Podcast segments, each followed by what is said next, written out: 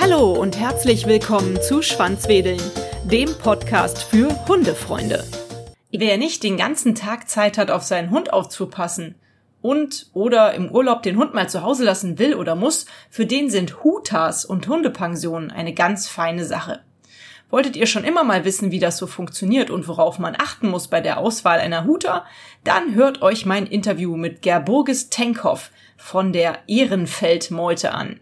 Gerburgis hat seit vier Jahren eine Huta bzw. Hundepension hier in Köln und bietet individuelle Hundebetreuung in einer kleinen, entspannten Gruppe, in der ich sehr nett empfangen wurde. Hallo liebe Gerburgis, herzlich willkommen in meinem Podcast. Schön, dass du hier mitmachst und ähm, vielleicht stellst du dich einmal ganz kurz vor, wer du bist und was du machst.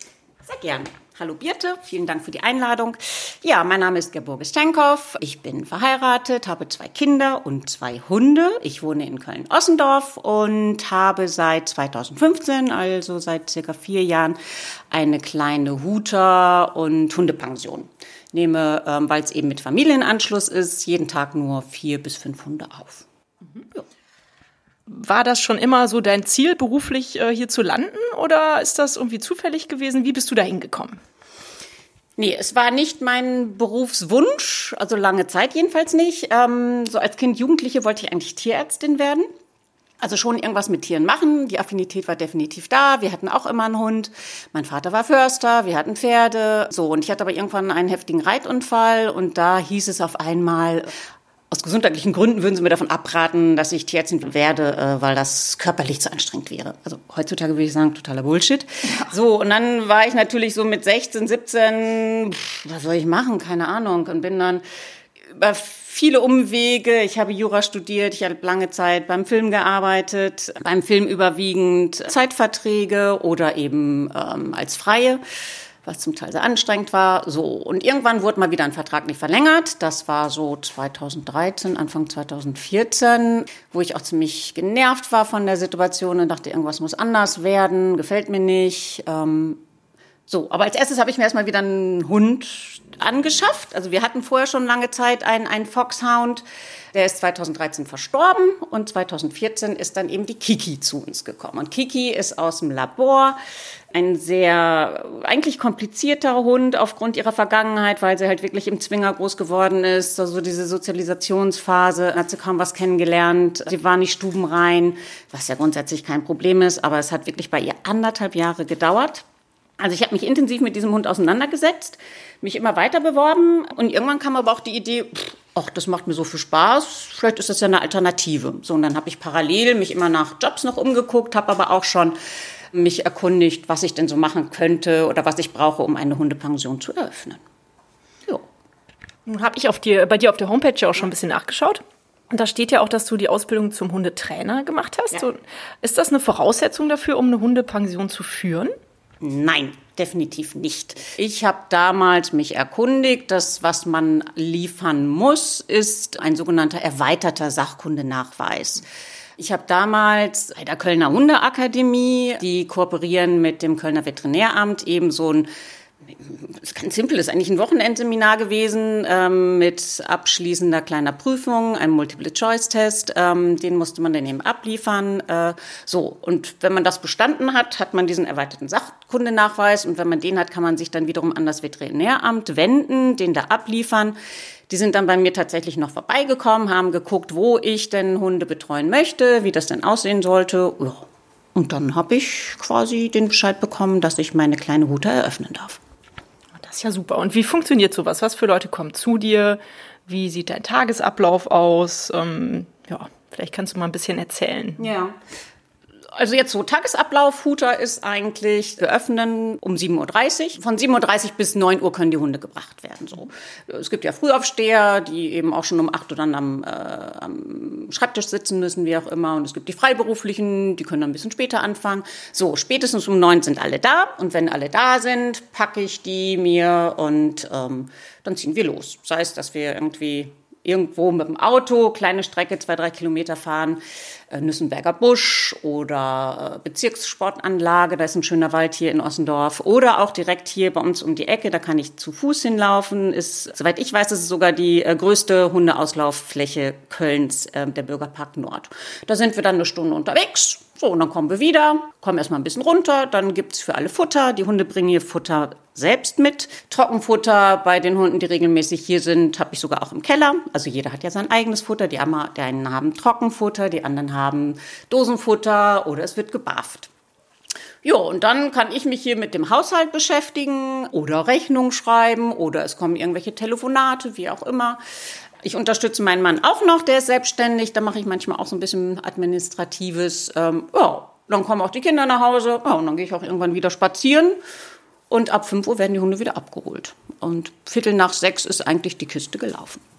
Das hörte sich jetzt gerade sehr entspannt an. Ich glaube, es ist aber nicht immer einfach, oder? Also zum Beispiel würde ich jetzt gar nicht wissen, wie kriegst du das hin, dass alle Hunde gleichzeitig essen, Futter kriegen mhm. und auch jeder sein Futter isst und nicht von einem anderen Hund das Futter ja. weggefressen wird. Ja, das reguliert sich schon von daher ganz gut. Oder äh, die Kiki ist wahnsinnig futterneidisch. Also die Kiki ist damals zu uns gekommen. Wie gesagt, es war ein bisschen absurd. Sie war im Institut für Tierernährung. Angeblich sollten gar keine Versuche mit ihr gemacht worden sein. Sie kam zu uns, sie war tatsächlich nur Haut und Knochen und die hat gekackt und hat ihre eigene Scheiße gefressen. Die meint immer, morgen gibt's nichts mehr und die isst alles, was sie kriegen kann. Sprich, wenn ich hier alle Töpfe nebeneinander hinstellen würde, Kiki wird sie alle fressen oder alle leer fressen. Deswegen die Kiki wird immer ausgelagert und das hat sich für mich auch bei den anderen ähm, am besten erwiesen. Ich bereite das Futter zusammen vor. Die Kiki, wie gesagt, wartet dann schon separat. Ansonsten wird sie schon rumzicken.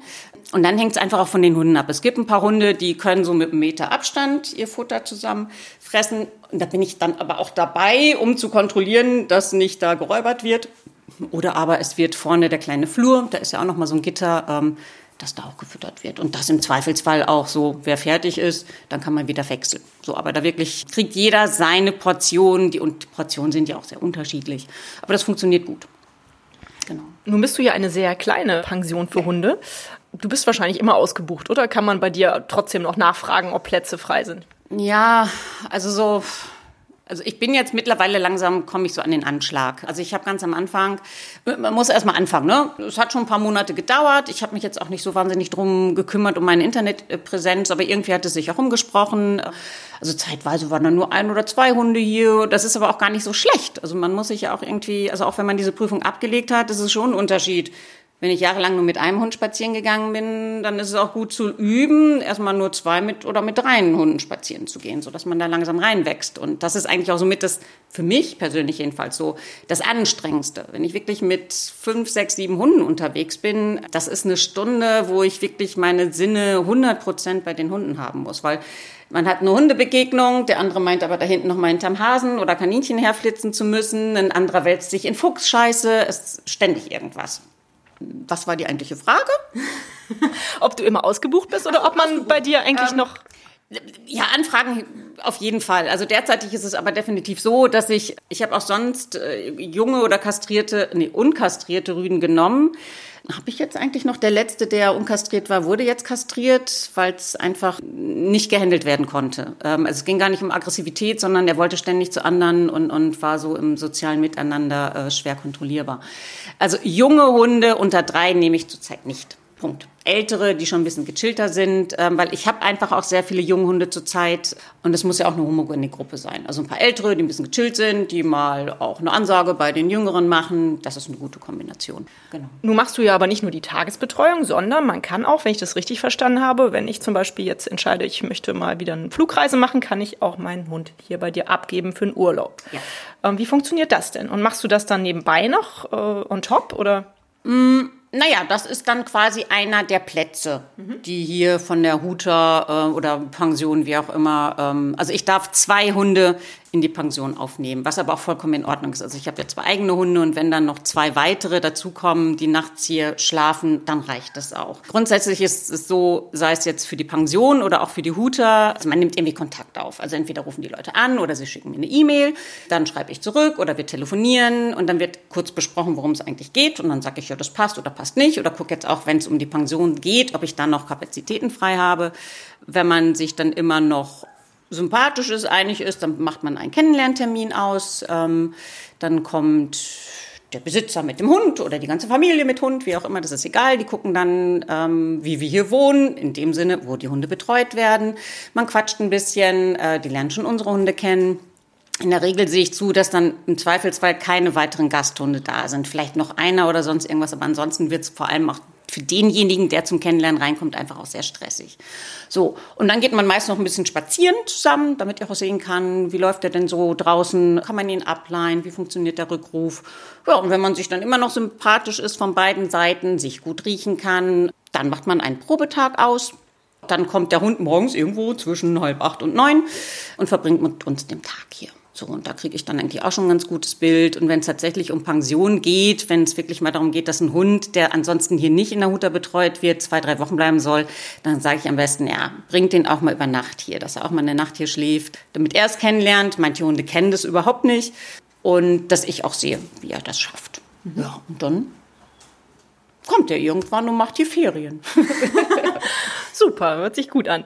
Ich kann mir vorstellen, dass es für die Besitzer aber auch nicht ganz einfach ist. Also vielleicht die um, Hundetagesbetreuung schon, ist ja auch eine große Erleichterung, aber im Urlaub, wenn man es vielleicht auch als mhm. Besitzer nicht gewohnt ist, ohne den Hund in Urlaub zu fahren und dann kommt diese Situation, man möchte mal doch zwei Wochen wegfliegen, man bringt den Hund nach dem Probetag zu dir und verabschiedet sich, ist wahrscheinlich doch auch schwierig. Was hast du da für ein Rezept, dass man sich mhm. äh, wahrscheinlich doch eher schnell und schmerzlos verabschiedet oder wie macht ihr das? Schnell und schmerzlos hört sich jetzt so abrupt an, aber sage ich mal, so normal wie möglich. Mhm. Ne? Hunde spiegeln uns ja. Mhm. Ne? Also die haben ja kein Bewusstsein, kein eigenes Bewusstsein, die wissen ja nicht, ich bin ich, sondern, also die erkennen sich ja nicht im Spiegel, sondern die, die nehmen ja sehr, sehr viel von uns auf. Und, und wenn die mitkriegen, boah, Frauchen oder der ist jetzt gerade total unentspannt und irgendwie scheint es ein Problem zu geben. Ich glaube, da muss ich auch ein Problem haben. Also da spielt eine große Rolle mit. Und wenn jemand da steht, manchmal ist es auch tatsächlich ein Abschiedsschmerz. Also es war kurz vor kurzem jemand hier, der hatte seinen Hund seit drei Monaten und hatte aber vorher schon einen Urlaub geplant. Es gab vorher einen Probetag. Und dem musste ich dann irgendwann sagen, du, es ist alles in Ordnung. Ne? Nochmal knuddeln und tschüss, viel Spaß im Urlaub. So, und, und was das Tolle eben ganz toll an meiner Einrichtung ist, also man kann sich vorher entscheiden, wie man in Kontakt ist. Also wer, wer per WhatsApp oder SMS werden dann auch in den Urlaub kleine Filme geschickt, Bilder, wie auch immer und Feedback gegeben, wie es denn läuft. So. Und bis jetzt musste tatsächlich auch noch niemand abgeholt werden. Das ist toi toi toi bis jetzt. Ähm, aus der Huta schon mal ja, Aber das ist dann nicht so dramatisch. Also das war tatsächlich erster Tag hier. Also es war einmal ein junger Rüde. Ich weiß gar nicht warum, aber der ist morgens um halb acht gekommen. Die anderen erst wesentlich später. Und dann habe ich gesagt, na komm, du bist ganz neu. Dann gehen wir einfach nur, also wir drei, die Kiki, der Hund und ich zusammen spazieren. Und der ist so dermaßen, ich glaube, der hatte einfach der war jung, so viel Testosteron, der hat die Kiki ständig angeblafft und auch gebissen. Und dann bin ich zurückgekommen und dann hat er hier auch sie von mir weggebissen. Also es war so Ressourcen verteidigen.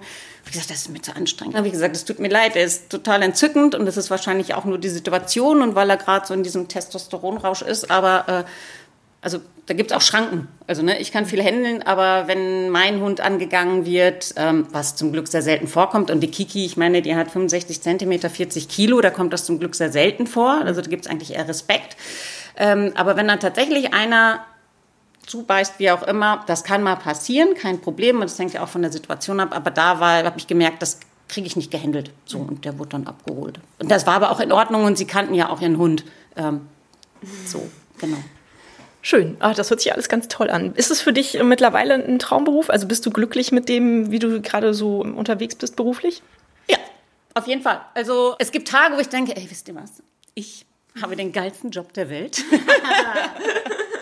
so, und dann gibt's aber auch Tage, vielleicht manchmal im Winter, vier Grad und Sprühregen, das ist der Winter in Köln, ähm, und die Hunde hören nicht oder einer haut ab oder es gibt irgendwie ein Geranze oder man wird von irgendwelchen anderen Hundebesitzern angeranzt. Ähm, und man dann da steht und denkt so, ey, was mache ich hier eigentlich?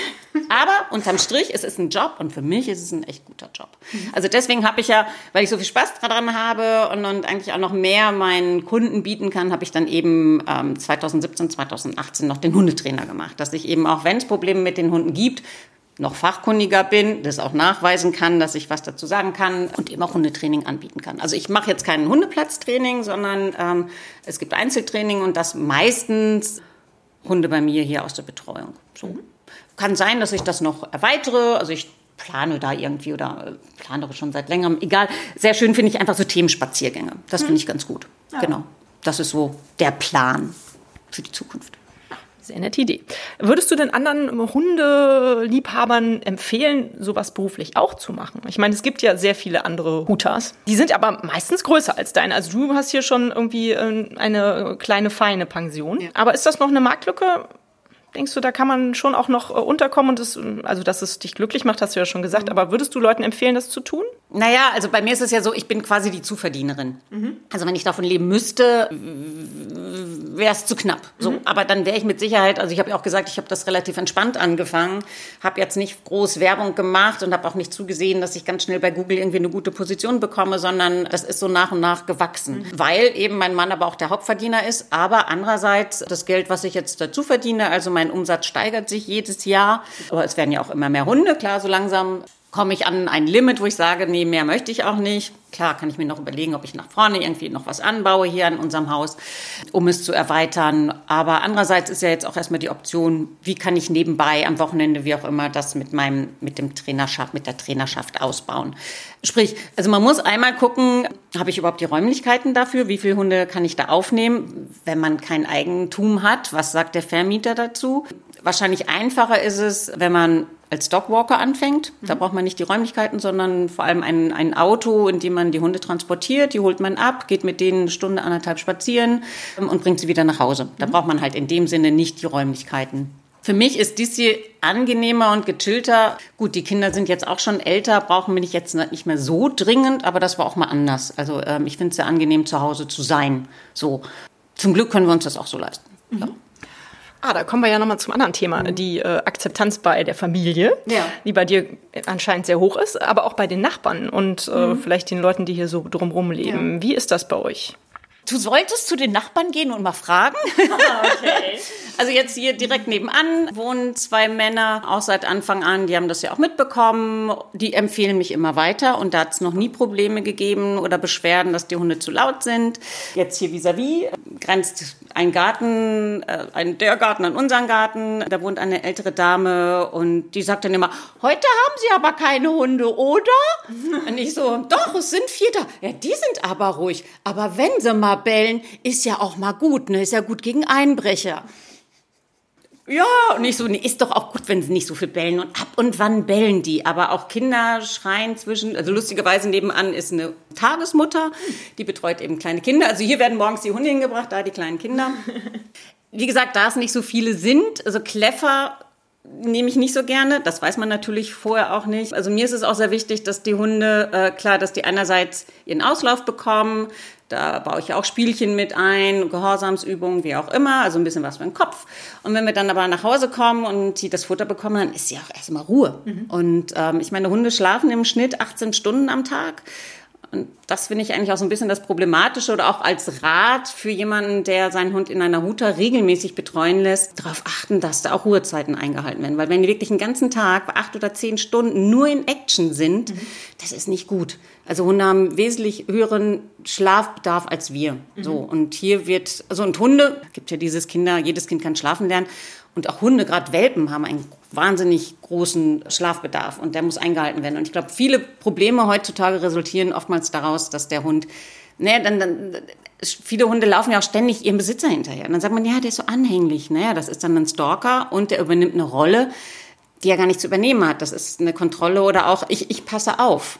So, und äh, das ist nicht gut für einen Hund. Mhm. Ähm, und viele Hunde sind eigentlich dankbar, wenn sie lernen, ähm, dass sie auch mal einfach chillen können und dass ich aufpasse und ähm, die auch über den Tag hinweg immer wieder. Also die müssen hier nicht acht Stunden schlafen, ne? aber es gibt hier viele Ruhezeiten, definitiv. Und das ist gut und das ist gesund. Mhm. So, also es sollte in einem gesunden Rahmen sein. Und das finde ich ist ein Nachteil an wesentlich größeren Hutas. Also da kommen die auch immer mehr dahin und sagen, es gibt mittags Ruhephasen, was gut ist. Sprich, wenn jemand seinen Hund egal wohin bringt, gucken, werden Ruhezeiten auch tagsüber eingehalten. Hast du noch andere Tipps, worauf man achten soll, wenn man sich jetzt eine Huta sucht? Naja, kann ich mir, ähm, Tiereinrichtung angucken.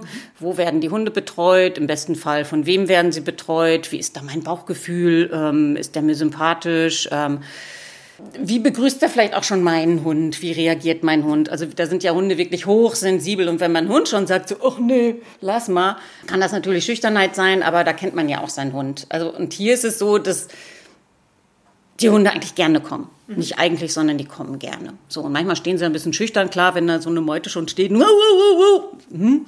Aber es gibt einige Hunde, und das ist echt süß, die, die springen aus dem Auto raus und flitzen zur Tür. So, und, und auch ganz toll ist hier die beiden Belas, die du ja heute ja auch kennengelernt hast. Die sind hier, seitdem die irgendwie Junghunde sind. Und das ist wie ihr zweites Zuhause. Und wenn die Besitzer in Urlaub fahren, dann sind die hier und das ist irgendwie für alle Beteiligten überhaupt kein Stress. Also die Kombination ist einfach auch sehr schön.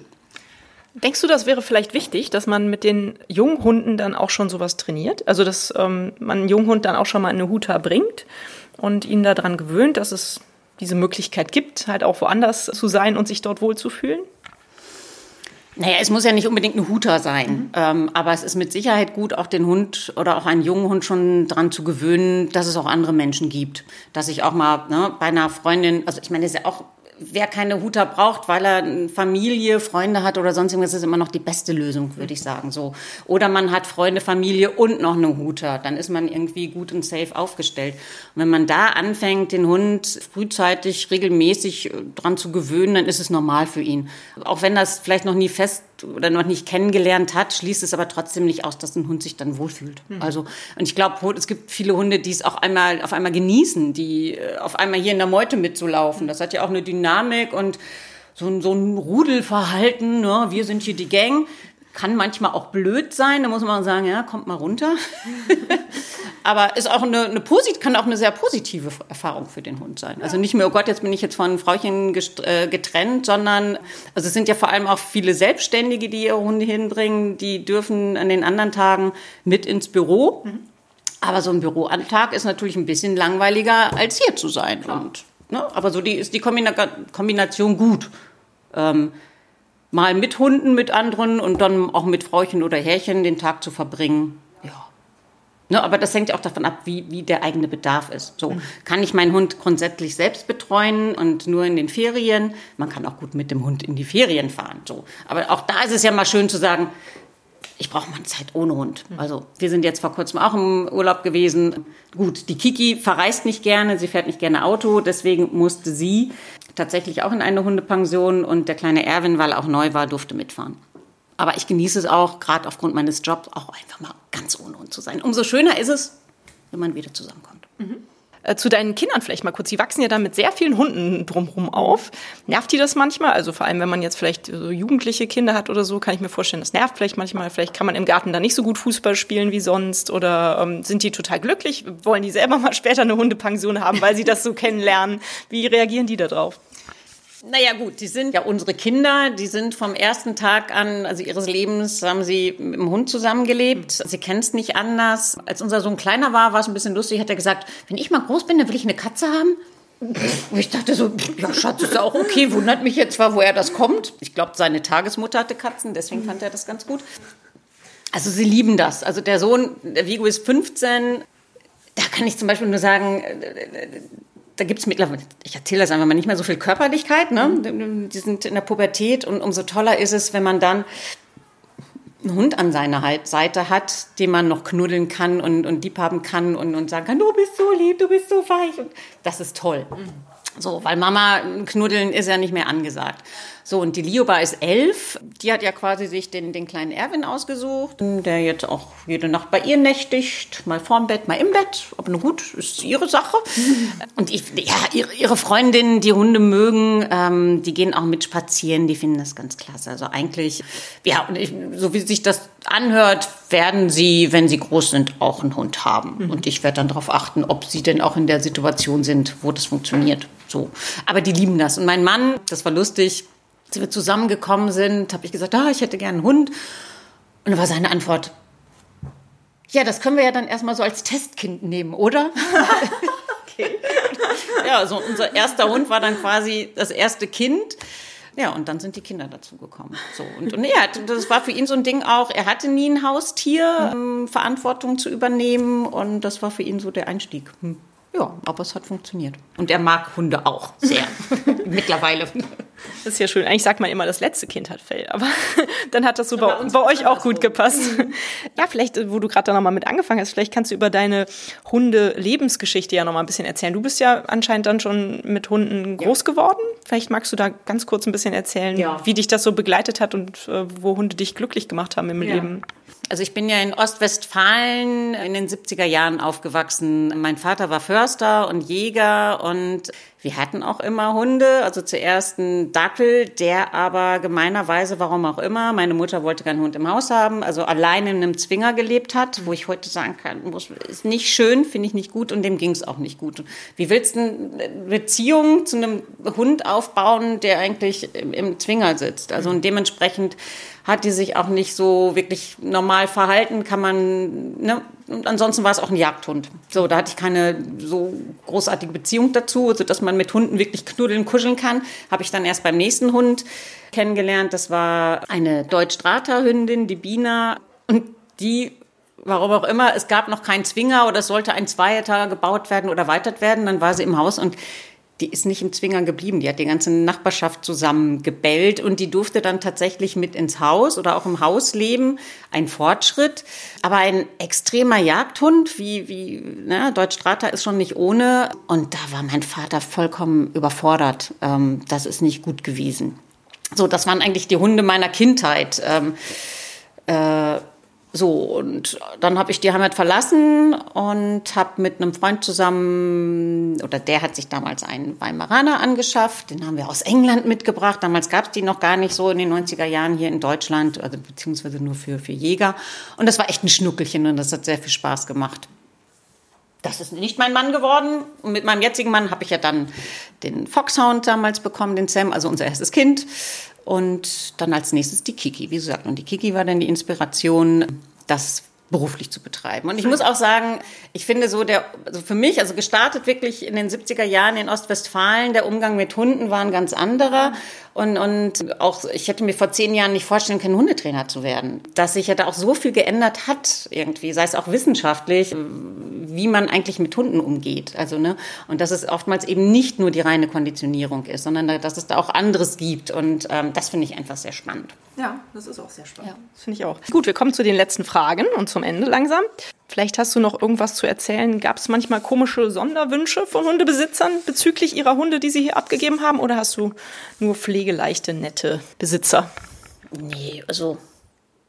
Nee, eigentlich Kuriositäten. Hattest du noch nicht? Nee, nee, nee. Also es gibt bestimmt so einige Hunde, wo man das Gefühl hat, ja, ähm, da äh, gibt es keine Kinder oder kein Kind und, und ich finde es immer blöd zu sagen, das ist der Hund ein Kindersatz. Aber ähm, finde ich aber, hört sich so negativ an, aber eigentlich finde ich das vollkommen in Ordnung. Warum auch immer sich dafür jemand entscheidet. Manchmal kann man sich ja auch gar nicht entscheiden, ob man jetzt ein ähm, Kind bekommt oder nicht. Und dass der Hund aber ein ganz toller Gefährte ist. Und dass heutzutage, also keiner der Hunde, die bei mir betreut werden, wird extrem vermenschlicht, mhm. so, sondern wird artgerecht gehalten. Mhm. Und von daher gibt's auch äh, eigentlich keine extremen Sonderwünsche. Also jetzt vor kurzem hatte ich, die war jetzt aber auch das dritte Mal da, eine 16-jährige, ganz kleine Hündin, die kriegt Wienerle. Ja, also das ist so das Extremste, was ich jetzt irgendwie abliefern kann. Und da ist die aber auch sehr schnücksch und kriegt ansonsten noch Frohlich, wo ich denke so, oh Gott, aber die ist 16. Also nun, wenn sie nichts anderes mehr frisst, ja, dann ist das so. Also, ne, und wenn sie daran stirbt, ja, dann ist sie trotzdem 16 geworden. Ist die mit Wienerle und Frohlich 16 geworden? Ich weiß nicht, wann sie damit angefangen haben. Ähm, okay. Das weiß ich nicht.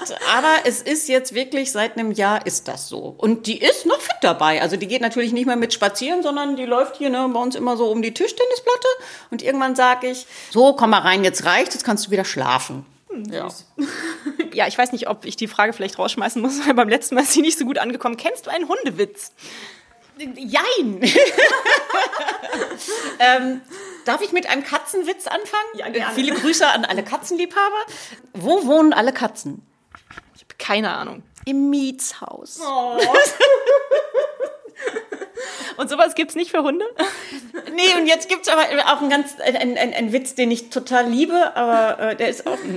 Du wirst hören. Okay. Eine Frau mit Hund kommt um die Ecke. Was fehlt? Keine Ahnung. Der Witz. also ich würde mich freuen, wenn ich mir den mal merken könnte. Den finde ich eigentlich sehr gut. so, Speicher, Speicher. Super cool. Vielen Dank. Hat ja, ja viel länger dürfen die Witze bei mir auch nicht sein, nee. sonst vergesse ich sie. Nee, das finde ich, find ich sehr gut. cool.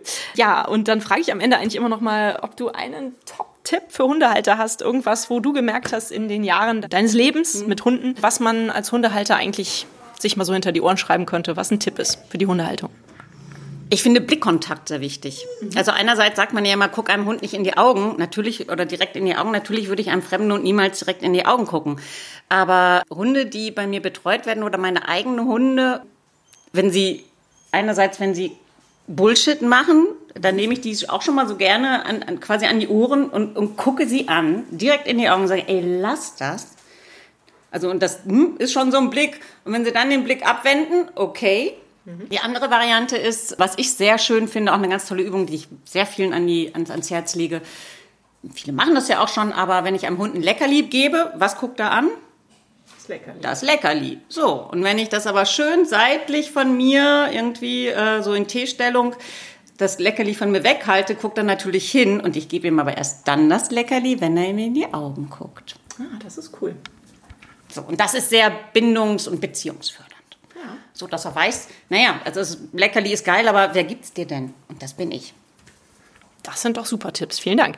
Ja, ich habe das auch ähm, als Tipp schon von irgendjemandem bekommen. Ich glaube, mhm. von meiner Cousine, die ist ja. auch Tierärztin gewesen. Mhm. Unser Hund, ähm, dem wachsen die Augen immer zu. Ja. Und äh, wir schneiden die aber frei, ja.